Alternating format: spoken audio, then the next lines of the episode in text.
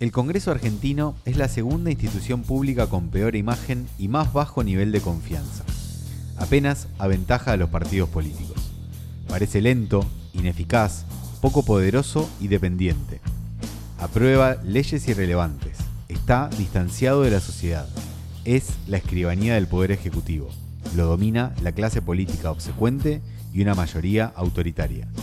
Desde 1983, el Congreso argentino ha rechazado o enmendado la mayoría de los proyectos enviados por el Ejecutivo.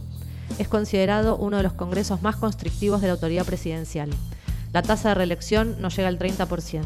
En el 2020 pandémico se modernizó y aprobó más de 70 leyes. No hay mayorías claras y la negociación en las comisiones favorece el trabajo legislativo. ¿Cómo explicamos la distancia entre la percepción pública y la realidad política? La campana sonó. En Juguetes Perdidos buscamos respuestas.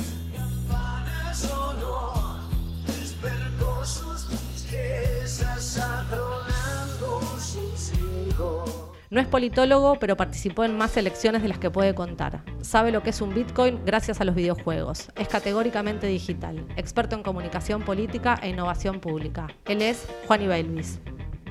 No es periodista, pero tiene una vieja radio espica. Es hincha fanática de River, profundamente analógica. Feminista y sabe más de lo que puede contar. Es graduada y profesora de la carrera. Ella es Mara Pegoraro. Este podcast es una paradoja. La política es confusa, contradictoria, a veces ineficaz, pero también indispensable. Desde la ciencia política nos proponemos revisar las imágenes instaladas en favor de reivindicar la ciencia como clave de interpretación y la política como actividad humana. Bienvenidos y bienvenidas a Juguetes Perdidos. Este es el podcast de la carrera de Ciencia Política de la Universidad de Buenos Aires. Buenas tardes, hola Juan, ¿y cómo estamos? Hola, buenas. Con calor ahora, parece. Sí, hoy hace calor, pero bueno, estamos acá en el episodio 3 de Juguetes Perdidos. Eh, pasamos las pasos, armamos la lista y finalmente llegamos al Congreso, que es un poco de lo que trata este episodio. Hoy vamos a, a charlar un poco de qué tan bien o qué tan mal funciona el Congreso de la Nación, si sirve, si no sirve, cómo está integrado, qué funciones cumple. Vamos a tratar de entender por qué es una de las instituciones públicas que peor imagen pública tiene. Y para eso, además de tener la, esta, vuelta, tenemos una invitada en el piso, que como siempre no les vamos a decir quién es todavía, pero cuando la escuchen hablar, ni presentación va a necesitar. Su, su timbre de voz es tan característico que rápidamente, igual ya les advertí, es mujer, porque venimos bien con la paridad, ¿no, Juani? Por ahora venimos cumpliendo todos los cupos. Al menos lo que nos planteamos nosotros. Bien, no es poco, no es poco, pero para las entrevistas esta vuelta hablamos con eh, Ernesto Calvo, que es politólogo, es doctor en ciencia política por la Universidad de Northwestern y es profesor en la Universidad de Maryland. Eh, hablamos también con Carla Carrizo, politóloga, profesora de la carrera y además diputada nacional. Y finalmente volvimos al periodismo y, lo entrevistamos a Gabriel Sued, que además de periodista es politólogo y fue autor del libro Los secretos del Congreso. A partir de las conversaciones que tuvimos con ellos y que queremos compartir con ustedes, la primera pregunta que nos hicimos es eh, si el Congreso funciona, si sirve, por qué es la peor institución con peor imagen pública y fundamentalmente este mito tan instalado respecto de las sesiones en el Congreso. Esta idea de que si no hay sesión, el Congreso no funciona. Si no hay sesión, el Congreso no funciona, Juani. Eh, vamos a escuchar ahora qué nos dicen Ernesto, Carla y Gabriel al respecto. Eh, mm, no sé exactamente qué quiere decir sesionar. O sea, sesionar si se refieren a tener plenarios en los cuales se vota legislación. Eh, no, definitivamente no es cierto. digamos, los plenarios son absolutamente necesarios.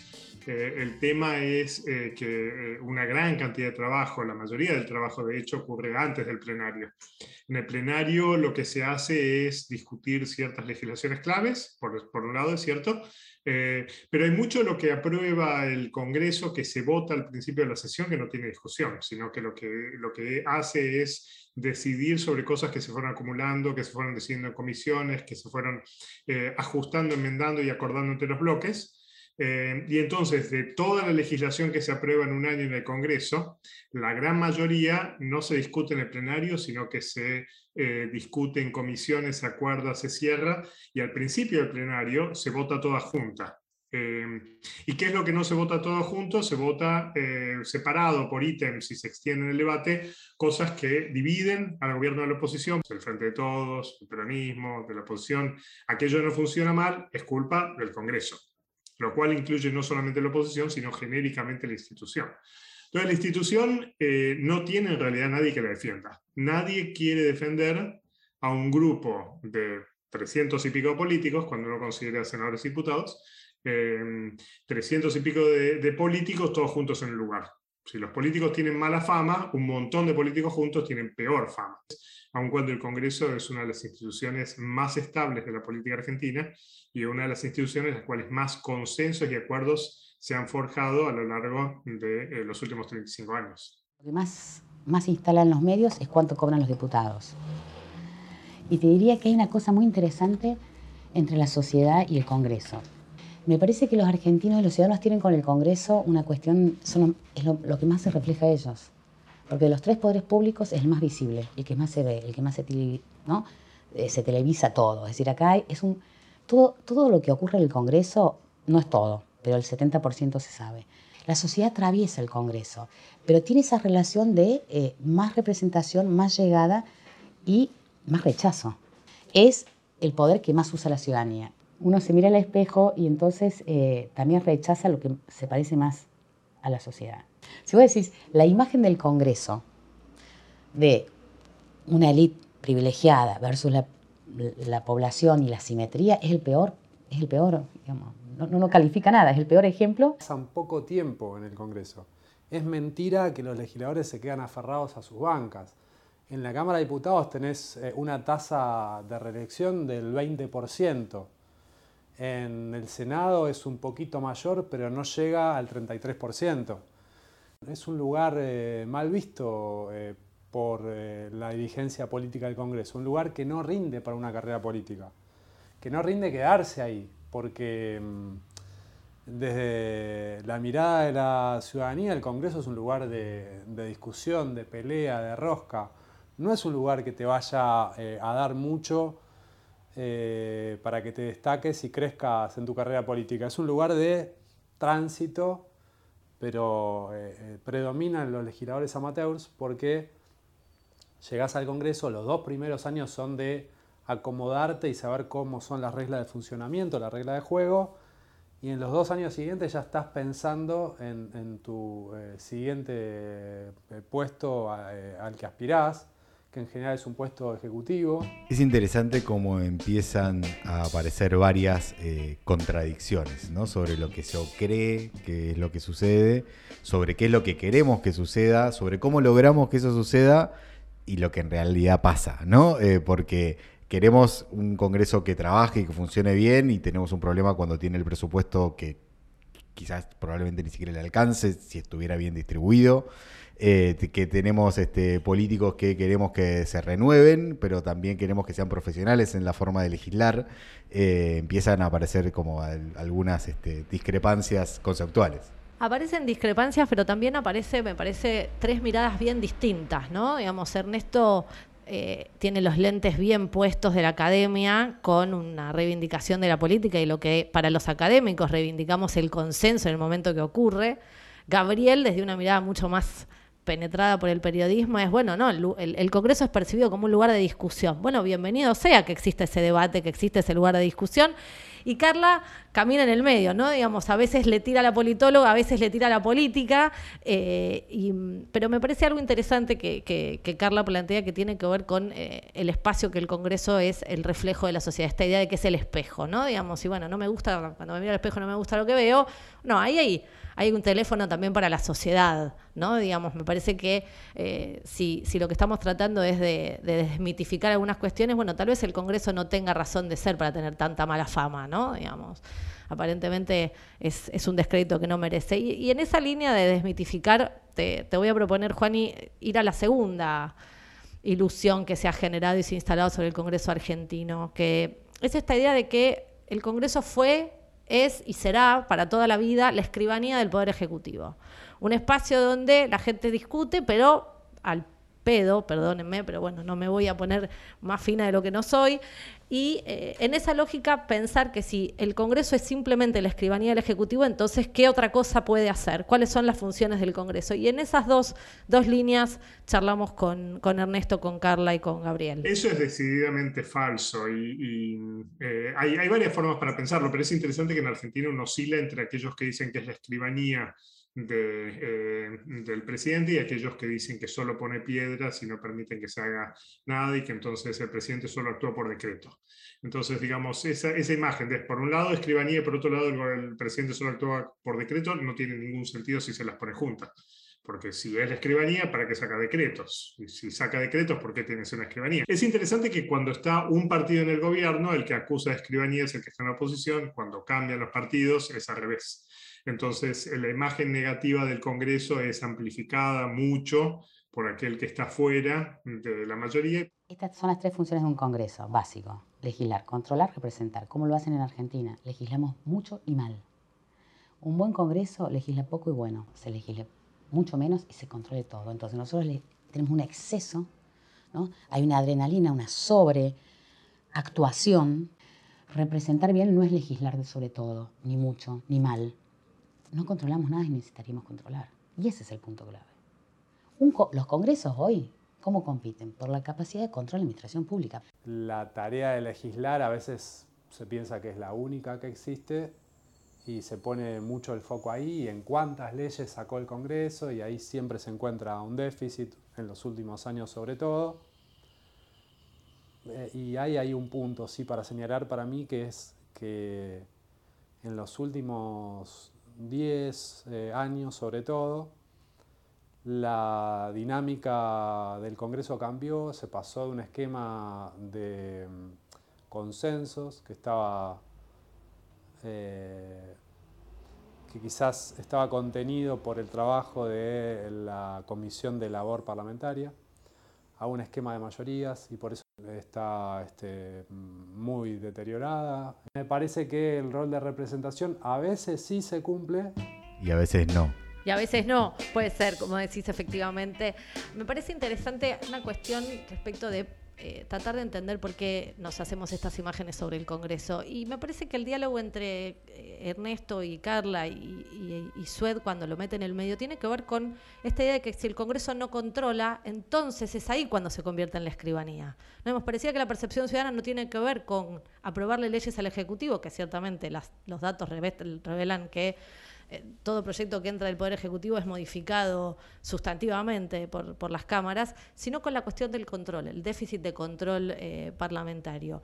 Y paradójicamente es una función que la sociedad no suele enunciar como natural del Poder Legislativo. Cuando uno... No, y, que además, de hecho, hasta el propio Poder Legislativo termina delegando en otras instituciones que son parte de, su conformación, pero que no es el propio Congreso, ¿no? sino que elige a sus, a sus, este, a aquellos que lo van a conducir. Bueno, ahí hay, algo interesante respecto de la, tensión también entre el tipo de legislación que se produce. Eh, no podemos contarles toda la entrevista que les hicimos, que es muy larga para todos, pero sí los tres coincidieron en que eh, la medida cuantitativa para medir el trabajo de los legisladores tal vez no sea la más justa. ¿no? Digamos, cuántos proyectos presento y cuántos de esos se transforman en leyes, no parece ser una, unidad de medida válida. Hay otra cuestión que también me parece interesante, ¿no? Y es que tiene que ver con hasta dónde la ciudadanía reconoce los instrumentos que tienen los legisladores para eh, ejercer su rol de representación, que no es solamente la letra de un proyecto de ley o el discurso ¿no? que, llevan adelante en, en el plenario. Ahí me, das un, excelente pie y juro que no está pautado, eh, pero para, escuchar lo que, lo que discutimos en, las siguientes preguntas que les hicimos a nuestros entrevistados, que tienen que ver con la cuestión de cómo funciona un plenario o un pleno o la sesión y qué pasa con la herramienta del quórum, ¿no? Digamos, esta idea de el legislador trabaja en la medida que da quórum y del quórum depende que haya sesión. Bueno, la, pregunta que les hicimos es eh, cuál es la relación entre la posibilidad de arribar consensos y dar quórum, y el consenso es la condición de posibilidad para que se sancione una ley, y por otro lado, si no dar quórum es un recurso válido que tienen los diputados y senadores. Claro, cuando la polarización aumenta, no hay triunfos colectivos, no hay acuerdos colectivos y el consenso como decís, es, un resultado agónico en el cual alguien ganó y el otro perdió, y esos acuerdos tienen alguien que reclama el crédito y alguien que lo perdió como crédito. Creo que la polarización hace que se lea lo que pasa en el Congreso de un modo que no es como pasa, para eh, eh, obligar a la negociación entre los bloques, y entonces es el, el trabajar el quórum es esencial. Yo creo que en Argentina sí. Creo que en Argentina sí, porque nosotros tenemos un gran problemón en el Congreso, que es la sobre representación de provincias chicas en diputados. Esto está probado que Argentina tiene un federalismo distorsivo, o sea, las que más aportan, menos recursos institucionales tienen para incidir. Entonces, el, quórum es, es, digamos, es blindaje. Mira, yo no puedo incidir, pero no me hagas daño. Tener ese ámbito de igualdad para negociar y construir una política que integre a todos, por lo menos es un recurso que minimiza daño. Entonces, cuando a veces se instala, bueno, hay que dar quórum porque hay que trabajar, bueno, a veces trabajar es, es un mal público. En definitiva, ¿hay que dar quórum o no hay que dar quórum, Juaní? Eh, parece que depende de si lo vemos como que es trabajar o no, ¿no? Digo, volvemos a la misma pregunta de qué es, cuál es el trabajo del legislador y hasta dónde la representación está solamente asociada a, activar ese sensor que se activa cuando se sientan en la banca. Me parece interesante esta, esta cuestión de cómo mirar la estrategia de no dar quórum o la estrategia de dar quórum, ¿no? pues siempre miramos cuando no dan quórum. Bueno, miremos cuando lo dan también, ¿no? Digamos, y, en ese sentido hay una cosa interesante. El contrapunto otra vez entre Ernesto y Carla es, eh, para Ernesto, no dar quórum hace factible un consenso posterior que permite, abre la negociación. ¿no? Digamos, no dar quórum me permite negociar y por lo tanto puedo sancionar una ley a, futuro. Para Carla es un recurso defensivo. ¿no? Es como no puedo incidir, no, no doy. Y, además tiene un anclaje muy territorial su planteo, ¿no? Eh, digo, que, que, saca un poco del eje algo que menciona Ernesto en algún momento, que es el rol de labor parlamentaria, ¿no? Digo, que en realidad tiene una estrategia transversal, no, no, no territorial, sino de, esquemas de frentes y de, coaliciones que se representan en el, ámbito legislativo. y, ahí en eso que, rescatás de Carla respecto de la sobrerepresentación que ella dice a las provincias chicas y este federalismo distorsivo, me parece que lo que Carla está pensando es, eh, haciendo exégesis, diría un conocido político, eh, cómo se componen las mayorías en el Congreso. Y sobre este punto me parece interesante eh, escuchar lo que nos contestaron, porque les, preguntamos qué es mejor, a pesar de que la idea de mejor o peor en ciencia política no funciona bien, no viaja bien, pero les preguntamos qué es mejor, si un Congreso con mayorías o un Congreso con pluralidad o conformado por múltiples minorías y nos dijeron... Es una buena discusión. Creo que la pluralidad, de hecho, eh, es mujer. Pluralidad no en el sentido en el cual lo entiende la mayoría de la gente de más diversidad. Pluralidad en el sentido de que eh, el grupo que tiene la mayor cantidad de bancas no llega a tener mayoría. En Argentina eso es absolutamente clave y, creo que vale la pena compararlo con Estados Unidos. ¿no? En Estados Unidos, un Congreso eh, nunca está en pluralidad. O sea, siempre alguien tiene la mayoría. Entonces, en Estados Unidos, o los demócratas tienen la mayoría, o los republicanos tienen la mayoría.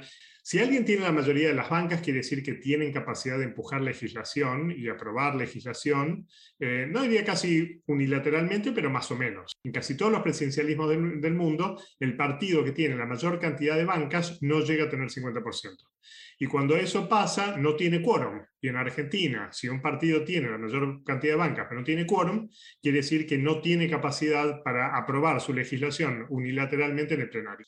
En Argentina eso es clave porque si uno no tiene quórum, tiene que negociar. La negociación en Argentina produce mayor producción legislativa que la no negociación si uno tiene que pensar el Congreso de hoy, que va a ser un Congreso de pluralidad y no de mayoría, uno espera que el Congreso de eh, los próximos dos años sea un Congreso con mayor productividad y con mayor nivel de acuerdo en la sanción de legislación que eh, congresos que han tenido mayorías eh, claras y en las cuales obtener un quórum era la única forma de presionar. Para mí es mejor un congreso que represente mayorías, digamos, porque mm, la fragmentación es tal y el costo de la negociación aumenta tanto, que entonces vos tenés que tener esa idea de país. Y esa idea de país, de mayorías que ordenan políticas públicas y bajan los costos de negociación, Las mayorías ordenan. El tema es eh, cuáles son las piezas de intercambio en esa negociación, ¿no? Digo, y hasta dónde el que tiene las mayorías justamente y, hay una linearidad entre la visión del Ejecutivo y, la gestión de lo parlamentario, eh, tiene otra capacidad de negociación con aquellos actores que, esto también nos lleva después a otro episodio que vamos a tener más adelante, ¿no? Pero eh, si no, ¿cómo, ¿cómo negocias? A mí me da la sensación de que cuando se reivindican eh, congresos de mayorías, en esta idea de que las mayorías ordenan, se traiciona un poco lo que quisiéramos que suceda, ¿no? Digamos, es bueno, a mí me gustaría ser parte de una mayoría. Eh, Ernesto hace alguna proyección respecto de lo que va a pasar después del 14 de noviembre, ¿no? Digamos, Ernesto vaticina un congreso de múltiples minorías, un congreso de pluralidad y Carla parece fantasear con un Congreso que tal vez le otorgue a la mayoría a la oposición, ¿no? y en la medida en que la mayoría es mía y no del otro, bueno, es una buena mayoría. Hay como una lógica respecto de hay mayorías buenas y mayorías malas. Eh, a mí me parece interesante eh, cuando, cuando Carla rescata la cuestión de la construcción de mayorías para transformar leyes en políticas públicas, ¿no? Digamos, me parece que ahí hay una cuestión de la capacidad legislativa de incidir en la política efectiva a pesar del rescate de la, de la, de la función de, representación. Pero me parece interesante que por lo pronto, a partir de las entrevistas, hemos logrado romper bastantes mitos sobre el Congreso, por lo menos. Esto no quiere decir que la gente va a salir después de escuchar el episodio 3 a reivindicar a diputados y senadores. Lo lamentamos mucho, hicimos lo que pudimos, pero para, para ver si logramos terminar de desmitificar la, imagen negativa que tiene el Congreso, o no, eh, le vamos a dar la bienvenida a nuestra invitada estrella del día de hoy. Ella es doctora en ciencia política, es profesora de la carrera. Eh, ella es Paula Bertino. Pau, bienvenida. Bueno, gracias. No, gracias a ustedes por invitarme. No, la estrella me queda enorme, no te aviso, pero bueno. Pero estamos acá para decir lo que, lo que somos y lo que queremos ser, así que... Obvio, desde ya, desde ya. Eh, bueno, no, muchas gracias a ustedes por invitarme y, por invitarme a hablar del Congreso particularmente, porque para mí es, eh, es la, institución más eh, compleja, quizás, por esto que estaban marcando, ¿no? La percepción que tiene la ciudadanía del Congreso, eh, la percepción, muy loco, ¿no? Que tienen las diferentes personas que lo observan, ¿no? Este contrapunto que es sistemático entre todas las respuestas del académico y del político y del periodismo, son tres miradas completamente diversas sobre un mismo objeto. Y no tiene que ver siquiera con la con una posición ideológica, política. No, no, no, es simplemente el rol que cada quien ocupa. Le, o sea, le permite visibilizar desde un lugar diferente y va cambiando, porque si mañana el académico llega al Congreso o el político avanza sobre la academia, te puedo asegurar que les va a cambiar la mirada en relación al Congreso. Es increíble. Por eso les agradezco también poder formar parte de este contrapunto. Te pregunto, Pau, ¿alguna de las imágenes negativas del Congreso tiene sentido? Para mí no. Pero bueno, o sea, para mí no tienen sentido, pero son comprensibles. Yo puedo entender lo que marcaba Carla sobre, sobre la cuestión del salario de los diputados y los senadores contra el ciudadano de a pie que dice, ¿por qué cobran tanta plata? No hacen nada. Volvemos a la pregunta del quórum. Ah, no. Un solo trabajo tenías en la vida, es sentarte ahí y no te sentaste. Sin comprender que, bueno, como estábamos señalando recién, ¿no? Dar quórum o no dar quórum es una herramienta defensiva, eh, o, más de corte proactiva, como para generar espacio de negociación. Digo, uno puede pararse desde los dos lugares y es discutible desde ambos, pero es una herramienta que tienen los legisladores.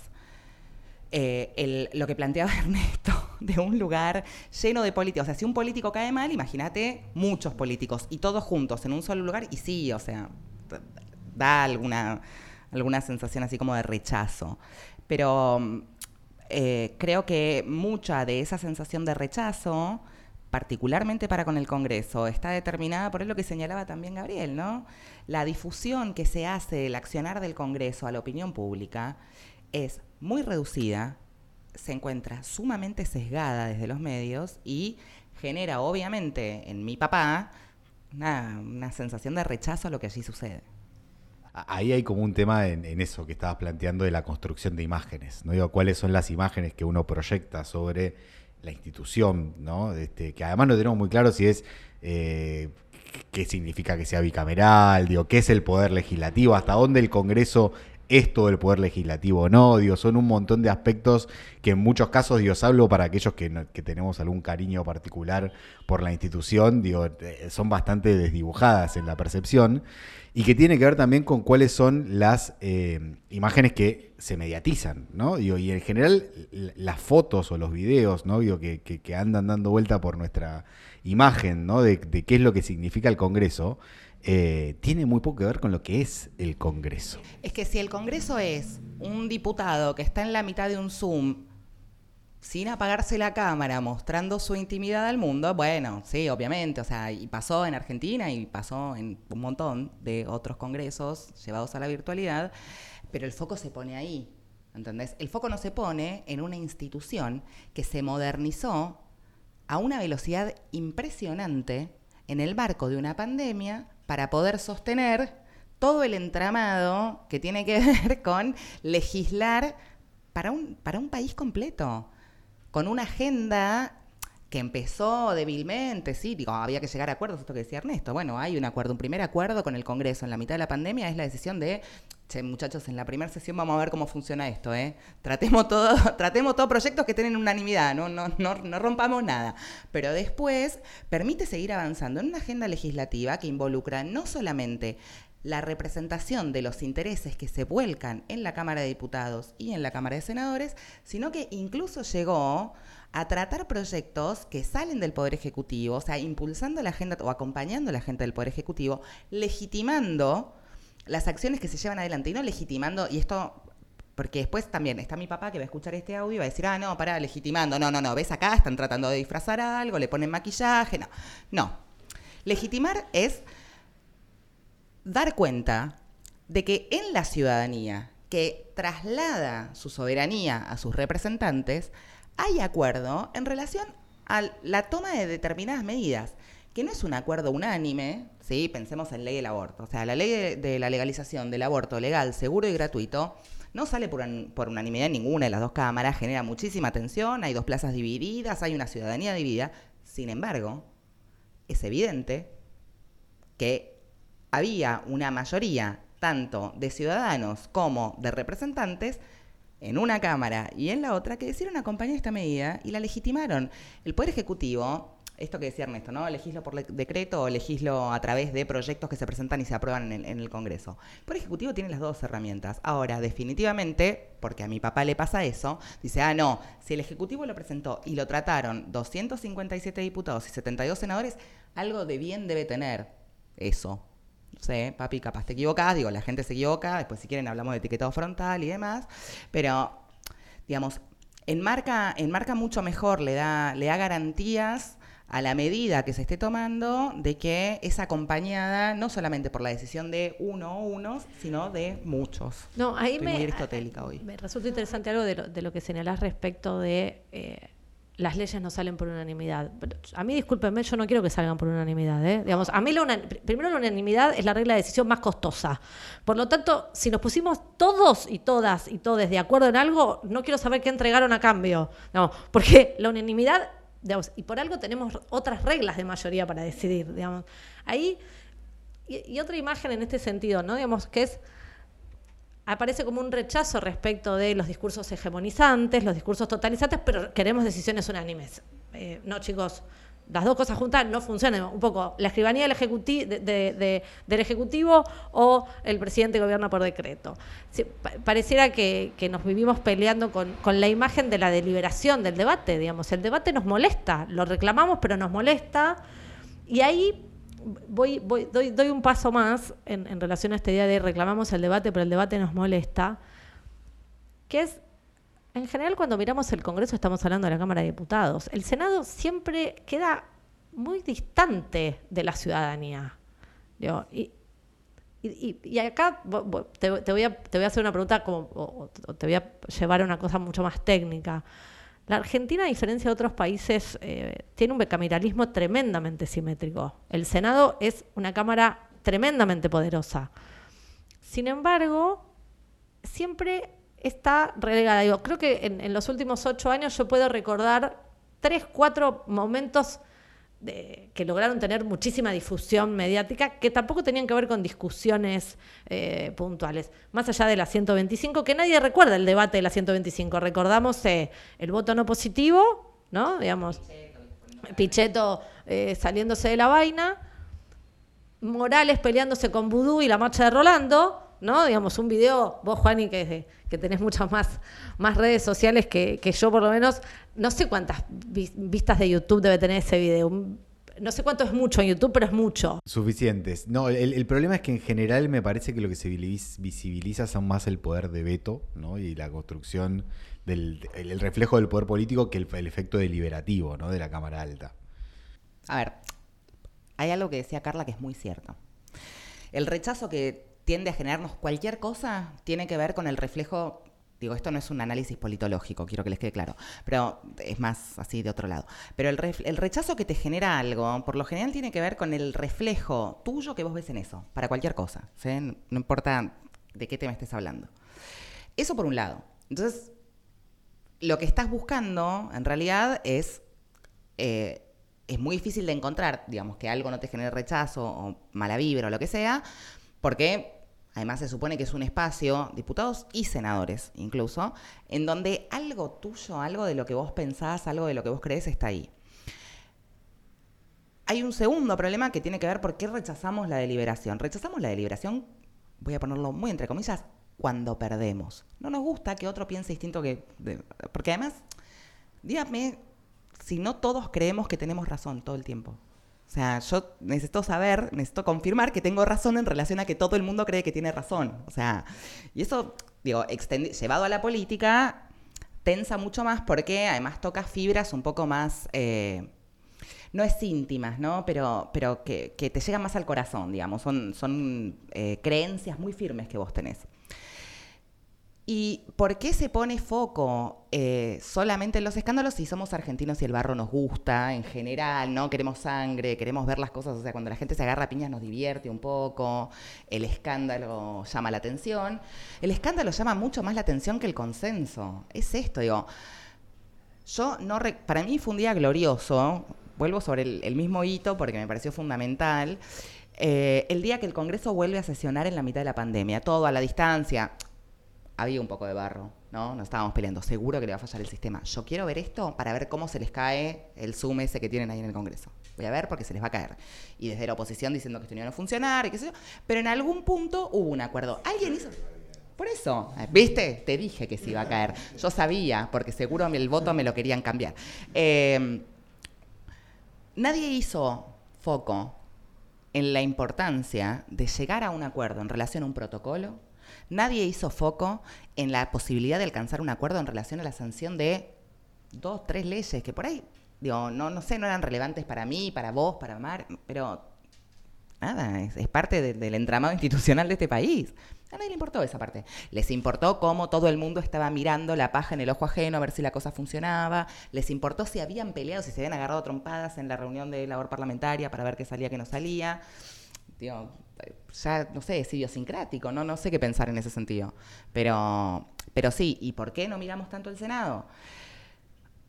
Porque los senados, no solamente el argentino, los senados son las cámaras altas, digamos, estamos hablando de, o sea, es otro nivel, es otro level, ¿entendés? O sea, se manejan más allá ellos.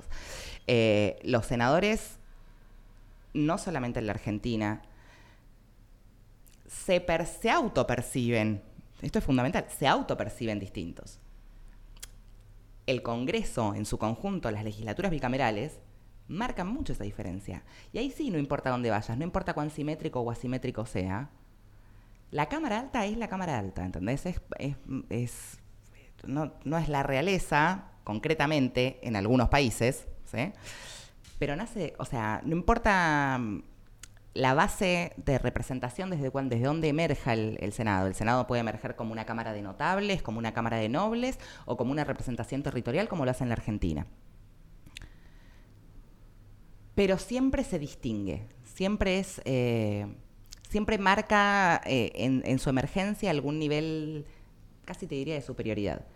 Y eso en la cultura constante adentro de la institución se marca. En el libro de, Gaby, eh, de Gabriel, muy gracioso cuando cuenta esta idea de la distinción entre la Cámara de Diputados y la Cámara de Senadores, pues dice, los separa una puertita, pero son dos mundos completamente diferentes. Incluso los recursos que tienen internamente en el Congreso, tipo, los diputados tienen, como si dijera, una sola cafetería y en senadores hay tres, una es eh, francesa, la otra tiene, no sé, tapas español. ¿Por qué? ¿Por qué le diferencia esto? O sea, ¿por qué son tan distintos? Se nota, se nota mucho, ingresar por Rivadavia es muy distinto que ingresar por Hipólito Yrigoyen. Es muy distinto y además, incluso, nada, va cambiando mucho quien pasa de diputado a senador. El Senado, eh, tenés, tenés quienes te digan que te, te, van a decir que el Senado es el cementerio de elefantes, ¿no? ¿A dónde va a morir un gobernador? Un ex gobernador. Gobernadores, tratemos de que no se mueran. Va a morir al Senado, ¿no? O sea, el cementerio de elefantes. Ya no me queda nada más por hacer, ya me reelegí todas las veces que me podía reelegir, si, existía. No me puedo reelegir y no tengo a dónde ir. Me digo, nada. Vamos ahí, que es una cosa así como elegante, de prestigio, porque ¿qué vas a hacer? O sea, fuiste gobernador y ¿a dónde? Después de esto, que a casa, no, bueno, Senado, listo. Queda guardadito ahí, es como, como que tiene una embajada linda, ¿viste? No sé, Madrid. Me causa gracia porque te escucho hablar de cámara alta y cámara baja. Hay un profesor de la carrera que no vamos a nombrar. Que me va a insultar después. Que de esto, claro. desde el minuto uno que uno dice o escribe alta, te corrige y te dice no existe en la Argentina la cámara alta, la cámara baja.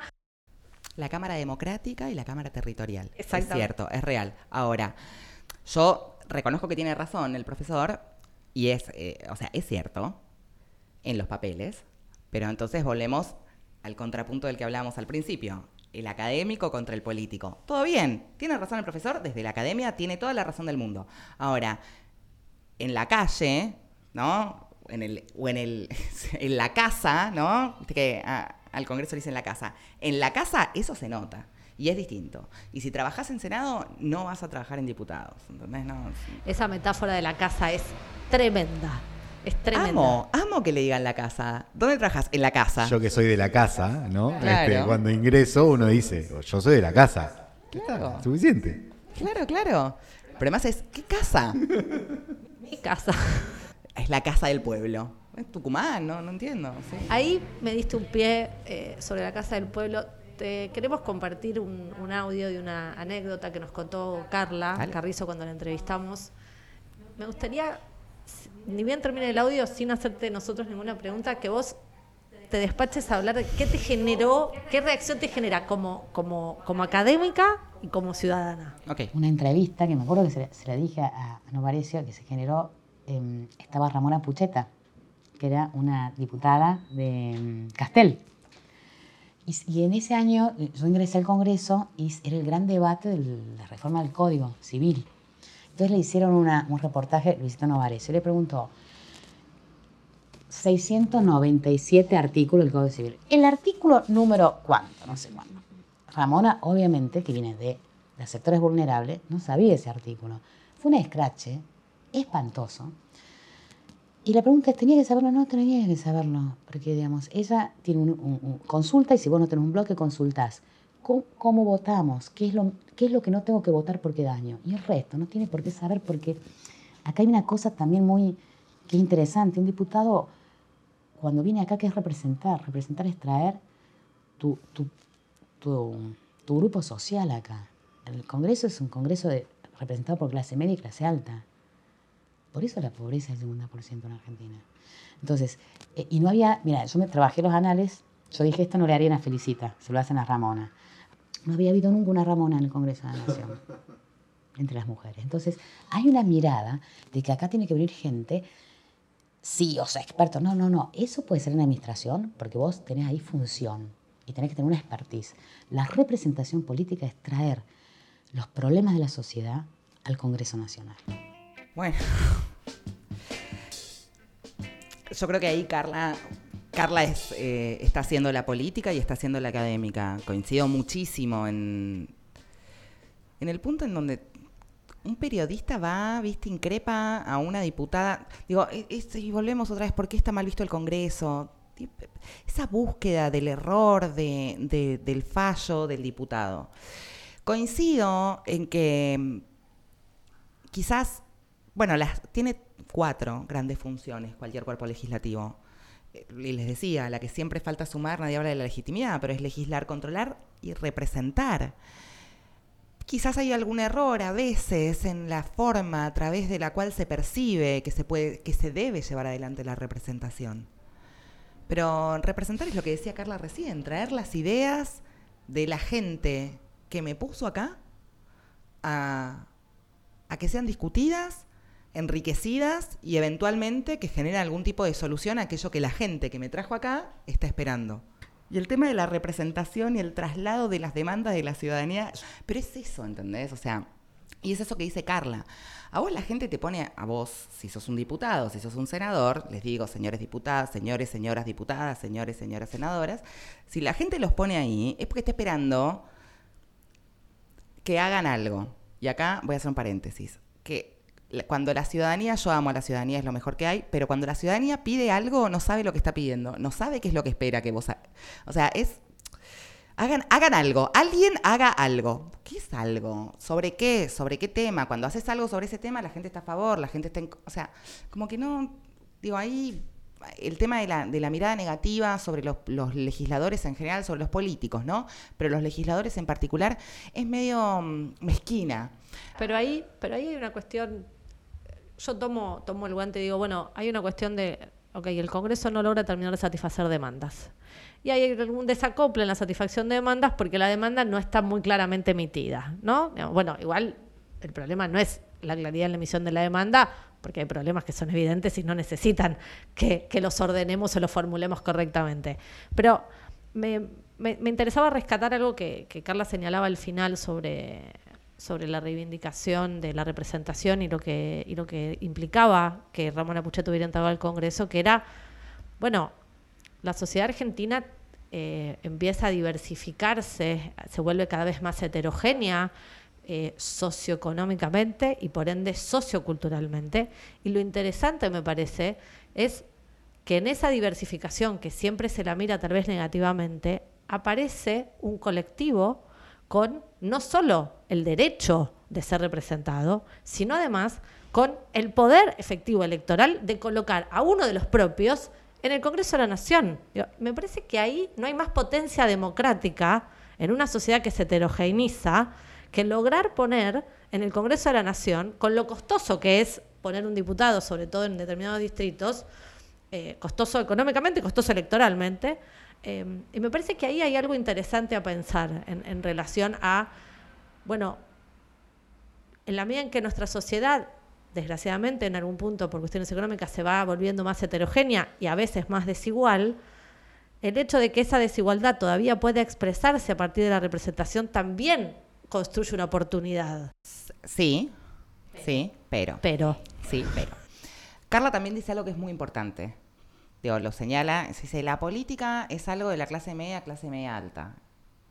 Y yo te sumaría, es algo, bueno, en Argentina no, particularmente, porque hemos contribuido desde el Congreso también a reforzar prácticas que eh, permiten el acceso de las mujeres a la política. ¿sí? Las impones y con eso empezás a reforzar las prácticas, impones por ley y empezás a reforzar prácticas sociales y culturales dentro de, por ejemplo, los partidos políticos. Ahora, cuando vos mirás, la o sea, eh, la representación que tienen las clases, eh, las clases bajas o los sectores muy, entre comillas, minoritarios, ¿sí? En cualquier otro, en la democracia, ¿sí? De, libro que es Estados Unidos, los negros no están representados, las mujeres no están representadas, el acceso a la representación para los pobres no existe, ¿sí? No pueden llegar, la política es una política de hombres blancos viejos y dos mujeres, y cuando empiezan a aparecer esos casos eh,